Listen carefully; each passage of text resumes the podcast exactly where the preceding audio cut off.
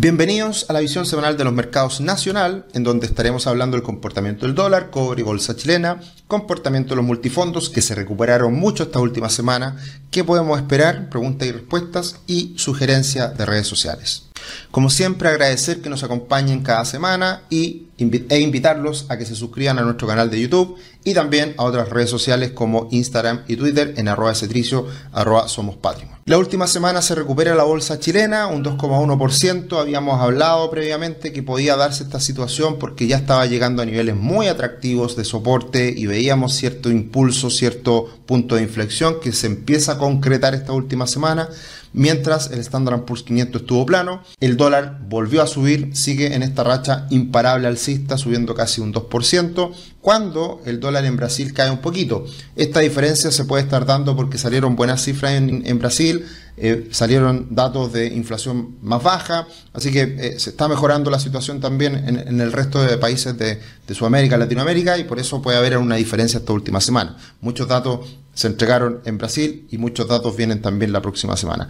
El dólar index subió un 0,6%, venía cayendo, pero se recuperó con fuerza hacia el final de la semana después del dato de inflación en Estados Unidos y el cobre cae un 1,6%. Así que una semana, por decirlo de alguna manera, rara, con movimientos en, en diferentes direcciones un poco contrapuestas que muestran evidentemente todo lo que está pasando en el mundo con este conflicto en la franja de Gaza, que lo hablamos detenidamente en la visión semanal internacional, así que lo invito a que vean ese video también y eventualmente las consecuencias que podrían existir hacia el futuro. Ahora, tomando en consideración el análisis del dólar, para muchos ha sorprendido esta alza imparable que ya lo lleva a niveles cercanos a 950 pesos. Y la verdad que este gráfico lo subió esta última semana Jorge Zelaibe, un economista eh, muy reconocido en Chile, que lo recomendaba en otra ocasión para que lo sigan en Twitter y muestra todos estos datos que son bien interesantes. Se empieza a generar un desacople en el, en el gráfico al medio, que ya es evidente, lo hemos hablado durante varias semanas, que el dólar en Chile ha subido un poquito más que en otras partes del mundo, y una de las explicaciones ante esta situación alcista del dólar sin parar es que hace algunas semanas atrás se anunció que el Hacienda, el Ministerio de Hacienda, iba a salir a vender hasta 2 mil millones de dólares mensuales. Y no ha vendido esa cantidad, de hecho bastante menos los meses de agosto-septiembre. Entonces, eso puede estar generando una menor presión a la baja, teniendo en cuenta que el Banco Central de Chile sigue comprando. Compra poco, pero sigue comprando y eso es una señal importante. De hecho, el día viernes eh, se escapó bastante el dólar y era como yo lo mencioné en Twitter, el mercado le está tocando la oreja al Banco Central, lo está molestando para que el Banco Central quizás deje de comprar, pero no ha dado, no ha dado su brazo a torcer el Banco Central, sigue comprando, creo que no está tan mal desde un punto de vista de que las compras son, son menores, pero al final es una señal. Y eso es lo que muchos han estado criticando en el último tiempo al Banco Central. Acá está el gráfico del dólar, se exagera un poquito más este movimiento, sube con fuerza la última semana a niveles de 9.50, pero retrocede, así que veremos qué es lo que pasa en los próximos días. Acá está la diferencia, el desacople del dólar en Chile respecto al dólar en Brasil. Ya habíamos visto un desacople hace algunas semanas atrás con todo lo que habían sido las cifras que se conocieron en Chile pero esta última semana se aumenta, se acrecienta esta diferencia, este desacople. Por lo tanto, acá hay algo que tomar en consideración. Al final, lo relevante en la decisión del Banco Central y lo que todos estamos mirando día a día es que si el dólar sube, porque todo, todos los dólares en el mundo suben, no hay mucho que hacer, pero cuando se empiezan a generar estos desacoples es porque el mercado está haciendo algo raro eh, respecto al mundo. Y ahí, eh, evidentemente, se notó esto el día viernes. Y el día viernes, el Banco Central anuncia su calendario de operaciones para la semana y mantuvo las compras de dólares todos los días, de lunes a viernes, 40 millones de dólares en suma 200 millones de dólares en la semana. Insisto, estos no son montos tan importantes eh, si que el Ministerio de Hacienda estuviera vendiendo de verdad eh, como lo había anunciado hace algún tiempo atrás, sería mucho más dinero de venta que la compra del Banco Central, pero eh, al final se trata de señales. Y el hecho de que el Banco Central no ha dado su brazo a torcer probablemente ha seguido impulsando al dólar un poquito más de la cuenta. ¿Qué va a pasar en los próximos días? Veremos, veremos cómo se porta Hacienda, veremos qué es lo que hace el Banco Central. Eh, yo creo que de aquí a la próxima reunión del Banco Central, que es en la semana subsiguiente, eh, se ve difícil algún cambio. Pero, pero veremos, estaremos atentos y como siempre en las diferentes redes sociales haciendo algún comentario al respecto. Acá está el comportamiento del dólar index, que había caído bastante, estaba rompiendo una directriz alcista, pero se recuperó con fuerza a partir del dato de inflación en Estados Unidos, que salió algo por sobre lo esperado. Así que está ahí, podríamos decir que está en estas típicas situaciones en que o va a buscar nuevamente máximo o hasta ahí llega y vuelve y, se mantiene la corrección hacia abajo. Veremos qué es lo que pasa en los próximos días. Y el cobre sí que evidentemente es una señal preocupante lo que está haciendo este gráfico, ya luchando, presionando a la baja, intentando romper el soporte, que si lo llegara a romper, y, y como vimos hace alguna semana atrás, una ruptura hacia abajo de este triángulo tiene potencial bastante más a la baja. Así que esto también podría ser un factor que siga impulsando el dólar en Chile. Tu futuro comienza hoy, conoce la primera plataforma de planificación financiera de Chile, crea tu cuenta gratis y obtén una gift card de 25 mil pesos para comprar cualquiera de nuestros cursos. Y además, en nuestra plataforma ya pueden invertir. Esto no lo hemos anunciado con fuegos artificiales todavía, pero ya está ahí la plataforma de inversión, pueden hacer alguna inversión llenando por supuesto todos los contratos, todos los, todos los datos que solicitamos. Ya tenemos integrada la plataforma de inversión, así que la pueden aprovechar, empezar a mirar desde ya. Ya estaremos en las próximas semanas anunciando con fuerza este nuevo producto que estamos lanzando. La bolsa chilena está todavía en fase correctiva, pero como habíamos dicho la semana pasada, había llegado a niveles importantes de soporte, viene la recuperación, pero todavía no rompe la directriz bajista, así que todavía estamos en tierra de nadie, estamos todavía en, una zona de indecisión. Para realmente empezar a agarrar fuerza y estar, digamos, más confiados de una evolución futura positiva para, la, para el IPSA, debiera romper los 5.800 puntos aproximadamente.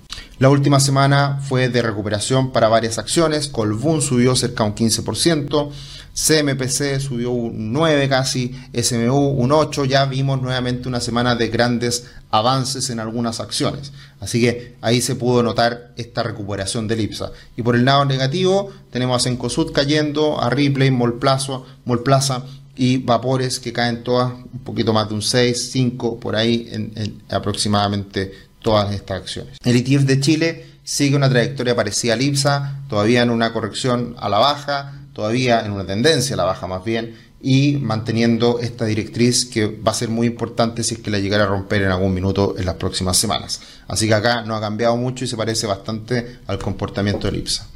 Mirando la evolución del BOESPA, o más bien de la bolsa de Brasil, eh, hay una leve mejora del, mercado brasileño respecto al chileno, pero siguen con un comportamiento bastante parecido.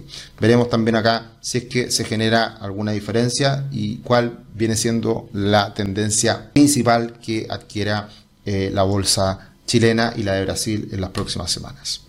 Y una muy buena noticia, recuperación en los multifondos. Tenemos alzas de cerca un 3% para el multifondo A, 2% para el multifondo C, 1,3% para el multifondo E. Y esto puede ser a raíz de la caída leve de los bonos del tesoro a largo plazo que permite una recuperación de la renta fija, también un alza del dólar que beneficia a, las, a los multifondos más arriesgados y que evidentemente la bolsa chilena esta última semana anduvo bien y la bolsa a nivel internacional estuvo más bien plana. Así que eh, buena recuperación, buen comportamiento y todo mejora principalmente los fondos más riesgosos que ya en el año llevan un retorno del 8% nominal. Así que está bastante interesante esta recuperación. Y otro aspecto que de hecho más adelante nos lo preguntan en, la serie de preguntas y respuestas es que le podríamos agregar a esta visión semanal qué es lo que está pasando en el mundo inmobiliario. Es difícil eh, meternos en ese mundo porque es muy amplio y, la verdad que no tiene directa relación con los mercados accionarios, que es lo que más miramos semana a semana, o los mercados financieros eh, de instrumentos transables. Pero de todas formas tomo el punto y hablo esta semana de lo que ha pasado con los bonos del Tesoro a largo plazo. Ahí está el BCU que ha subido mucho las últimas semanas, por eso que la renta fija se ha visto afectada, por eso que el fondo E ha caído. Ahí está el alza de ese BCU de 10 años y por ese motivo es que también la tasa de los créditos hipotecarios volvió a recuperarse. Y fue una noticia esta última, esta última semana en donde vimos un aumento importante en, los, en las tasas de los créditos hipotecarios. Eh, si bien el Banco Central está bajando las tasas, sabemos que las tasas de largo plazo se mueven en función del comportamiento de los mercados internacionales y los bonos de largo plazo. Y por ese motivo es que ahí está el impacto, ahí está lo complejo de esta situación y esperemos se vaya moderando en las próximas semanas, que proviene principalmente de lo que ocurra a nivel internacional. Así que ahí hay un impacto en el mercado inmobiliario y evidentemente es una piedra en el zapato para que se reactive el sector y eventualmente vuelva a ser atractivo tomar créditos a largo plazo, crédito hipotecario a buenas tasas. La buena noticia es que a pesar de que si uno tiene que comprarse una propiedad ahora, no pasa nada, en el futuro puede refinanciar y eso evidentemente es una posibilidad y eso lo vamos a estar monitoreando de cerca. Esta última semana me hicieron muchas preguntas, voy a tratar de responderlas todas. Muchas gracias, dice por ahí JCGA, genial, importante estar al día.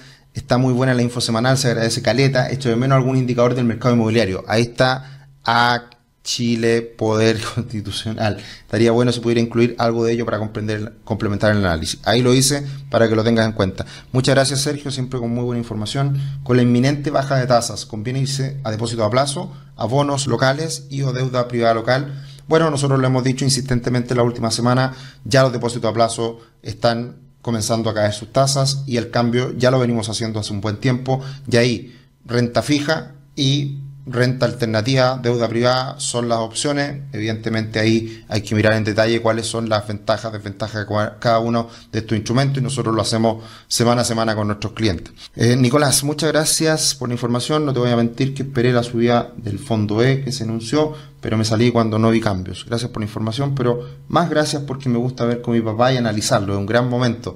Muchas gracias, Nicolás. Me encanta ese tipo de comentarios. Qué rico que lo puedas ver en familia este video y que sirva para todos ustedes. Esa es la idea, esa es la intención. Gracias, Sergio. ¿Cómo se visualiza para los mercados este comienzo de hostilidad en la Franja de Gaza?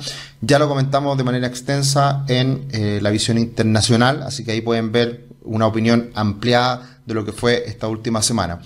Eh, ahí está nuevamente la pregunta. Hola, ¿crees que el conflicto de Israel afecta a las bolsas? También lo comentamos, Felipe, en el otro video, más en detalle. No encuentro análisis de los multifondos en mes de septiembre. Ya lo subimos, así que ya está el análisis de septiembre. Puedes revisarlo en la página de YouTube.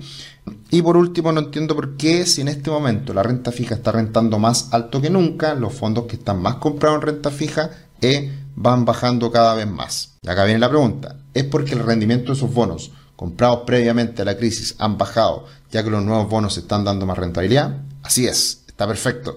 Y si es así, ¿cuándo se empezará a ver el efecto de la compra de nuevos bonos que rentan con mejor interés? ¿Cuando bajen las tasas de interés? Yo diría que factor tiempo y factor baja tasa de interés. La baja tasa de interés es mucho más importante y ya lo vimos la última semana que se recupera el fondo E porque bajaron las tasas largas.